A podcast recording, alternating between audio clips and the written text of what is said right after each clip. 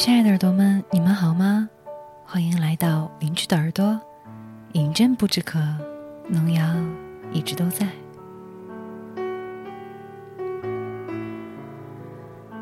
又有半个月没有更新了，我已经不好意思说我找不到文案了。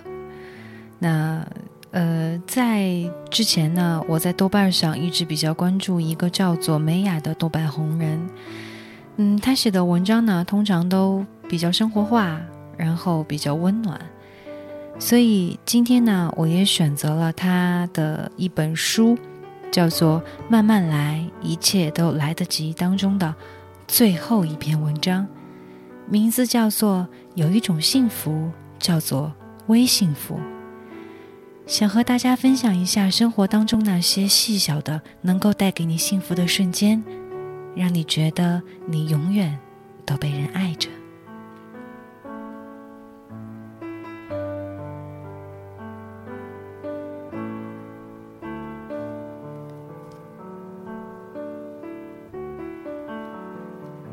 昨天晚上抱着日记本在写日记，写满了这一本的最后一页纸。这个时候我总是喜忧参半，喜的是终于可以换一本新的日记了。忧的是，我又用完了一本日记本。时间过得飞快，像一节轰轰烈烈的高铁呼啸而过。我写完日记很少去翻看，但写满一本的时候，我会去翻阅前面写的东西。我发现自己记录了许多小事情，这些事情虽然微小，也不特别，但像一束永恒燃烧的火花，实在温暖生活。于是，我决定把这些微小的瞬间收集起来。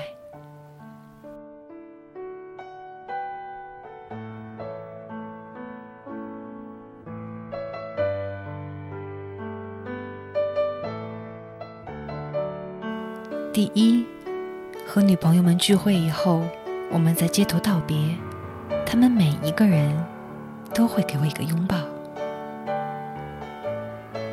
第二，很冷的天气去女朋友家，她烧鱼汤给我们喝，然后大家一起窝在沙发上看蓝光电影。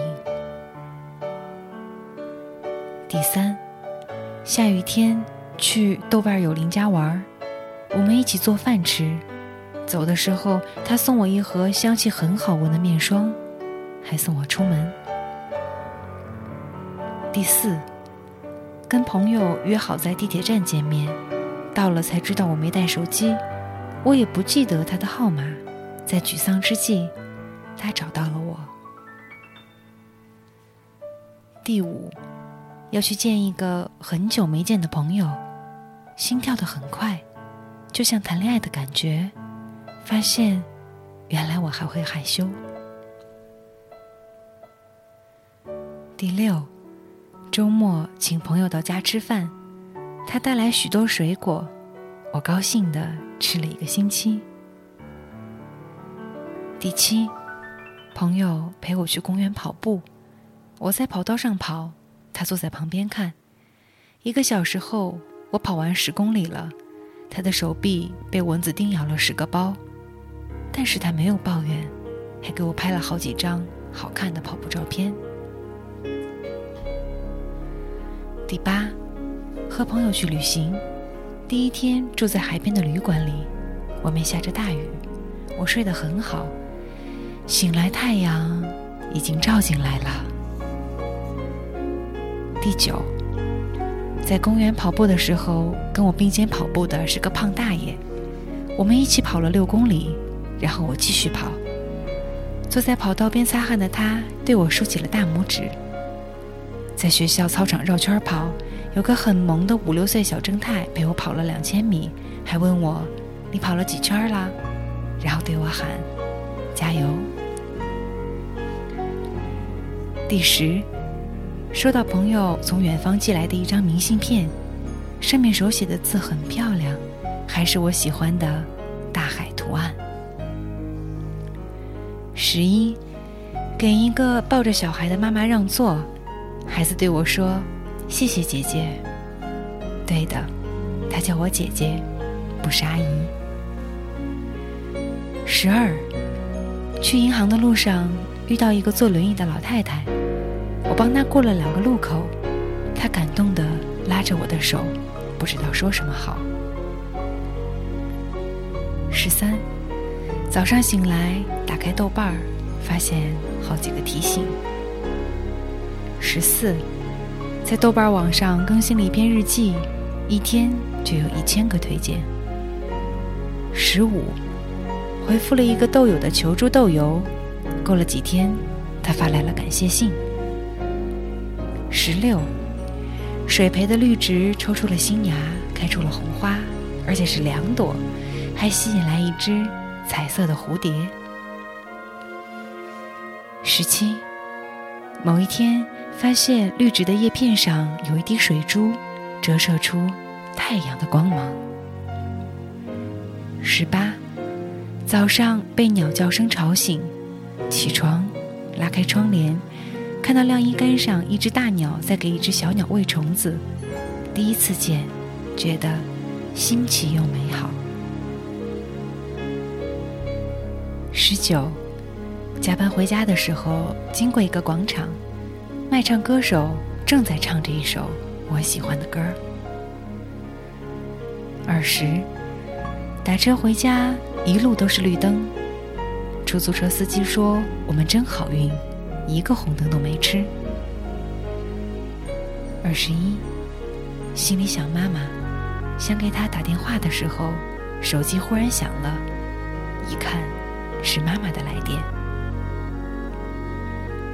二十二。爸爸打电话给我，告诉我他想我了。二十三，家里没有书架，我把所有的书放在大衣柜里码好，发现自己至少拥有一百本书，感觉很富足。二十四，在图书馆的地板上坐着看书，工作人员悄悄给我搬来了一把凳子。二十五。借的书过期两天了，还书的时候以为要罚款，结果没有。二十六，下雨的夜晚，躺在床上看书，然后睡着了。二十七，一早到公司，收到图书公司的编辑寄来的好几本书，其中刚好有我昨天想买的那本。二十八。一篇书评在报纸上刊登了，还收到了两百块稿酬的汇款单。二十九，家附近的图书馆正在重建，快可以用了。每次看到它红色的外立面，我都忍不住想笑。三十，想买的东西降价了，而且还不是一点点，是打对折。三十一。早上出门前，隔壁阿姨送来两个大大的水蜜桃，说很好吃，让我放进冰箱。三十二，晚上写稿的时候，阿姨端来一碗冰镇绿豆莲子汤，为了不打扰我，放下碗就走了。我想起她前一天送给我喝的是冬瓜猪脚汤，很好喝。三十三，阿姨叫我做葱油拌面。我做一次就成功了，然后还炒了两个小菜，做了一个拌面便当，然后带着便当去参加几个同学的聚会，大家都说好吃，一下就把便当吃光了。三十四，冰箱里有两根冰棍儿，第一根是阿姨上周送的，第二根是阿姨这周送的，我可以随时吃掉它们，但我决定留着。下周再吃。三十五，周末的时候把冰箱装得满满的，家里打扫得干干净净的。三十六，出差去外地，和同事一起吃了当地的特色大龙虾，还是老板请客。三十七，出差的路上在动车上安静的看了半本书。三十八，坐飞机的时候靠窗，天气晴朗，看得到大朵大朵的白云。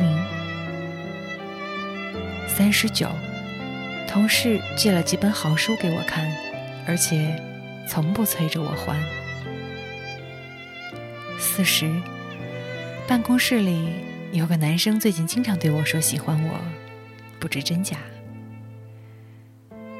四十一，楼下的便利店新来了一个收银员，是个学生仔，超级帅的。四十二。拖地板的时候听了几篇有声书斋，都是自己喜欢的。四十三，办公大楼一楼的前台会把我喜欢的心理杂志放在我的座位上。四十四，终于存够了第一个五万。四十五，早上上班的时候匆匆走进了地铁站，发现刚好赶上一趟地铁。四十六，平常很拥挤的地铁，却一整个空车开进了站。我不急不忙地挑选了一个靠角落的座位。四十七，在地铁上看书，发现旁边一个男生跟我看一样的书，还对着我微笑。于是我下车前故意的用手臂蹭了下他的手臂，还对他说了再见。四十八。春节过后，忽然收到一个包裹，打开才记起是自己节前买的一条裙子，里面有一张很可爱的小卡片，上面写着：“对不起，我们迟到了。”还有一份额外的礼物。四十九，打电话叫外卖的时候，等了半个小时还没送来，我对着同事说：“如果他五分钟之内还不来，我就打电话告诉他不要送了。”话音刚落，送外卖的小哥神奇的出现在我面前，我又惊又喜。五十，今天到了公司才记得自己忘记把做好的便当带来了。正郁闷中午吃什么的时候，有个同事忽然要请我们几个人吃午饭，还是去我爱吃的素菜馆。那些带便当的同事只好把饭送给了别人。我瞬间感觉很幸福。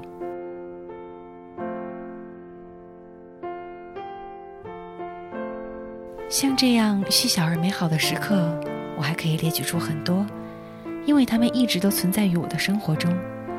我把所有的这些时刻都叫做微幸福，它是流淌在生活当中小小的幸运与快乐，是一种稍纵即逝的美好。微幸福，我的生活之光，我的欲念之火，我的快乐源泉，我的灵魂之歌。微幸福。它们很常见，很普通，但不廉价，不庸俗，很微小，很简单，但却值得铭记，值得珍惜。我相信每一个人都有自己的微幸福，每个人的微幸福也都各不相同。我有个朋友的微幸福是吃妈妈烧的菜，另一个朋友的微幸福是坐在男朋友自行车上吃冰淇淋，有个男同事的微幸福是带两岁的女儿去游泳。这也是村上所说的小确幸，一种是微小而确实的幸福。每一枚小确幸持续的时间三秒至三分钟不等。小确幸就是这样一些东西：摸摸口袋，发现居然有钱；完美的磕开了一个鸡蛋；吃妈妈做的炒鸡蛋；排队时你所在的队动得最快。你的微幸福又是哪一些呢？幸福是一种心态，一种感知，也是一种能力。当我们对生活蹬鼻子上脸，有诸多不满与要求的时候，幸福又怎么可能低眉顺眼、近在咫尺、唾手可得呢？当我们被社会观念捆绑，认为有房有车有百万存款的时候才幸福，真正的幸福又怎么入得了我们被蒙蔽的双眼？生活没有注定的快乐。幸福也不是理所当然，也许只有当我们抛开相互攀比的态度，适当的收回欲望之手，带着善于发现的眼睛和柔软的内心去打量周围的世界和人，懂得宽容与满足，感恩与珍惜，我们才会发现幸福就在身边，幸福就在自己的生活里。请不要忘记，你有一种幸福，很常见，但不廉价，很微小，但却值得铭记与珍惜。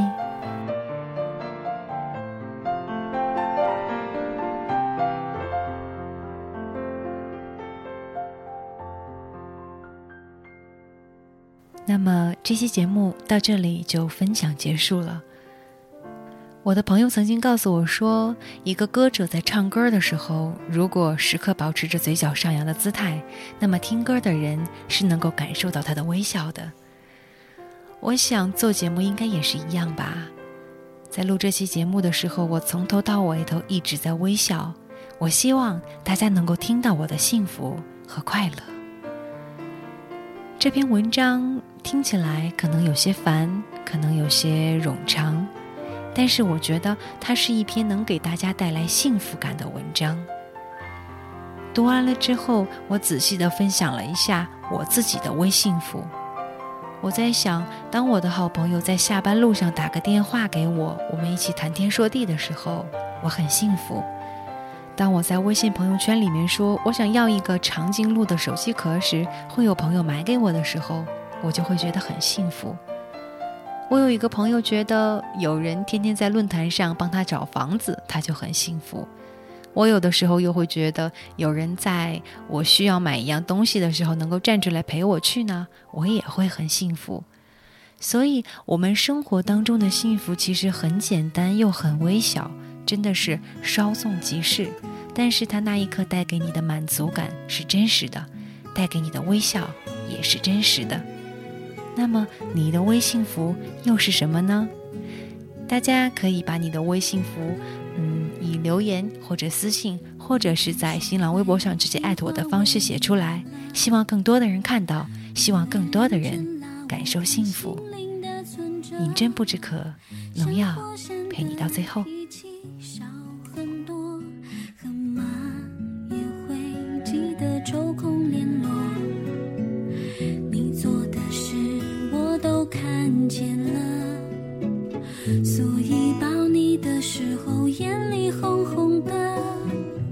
就算你有时候会犯错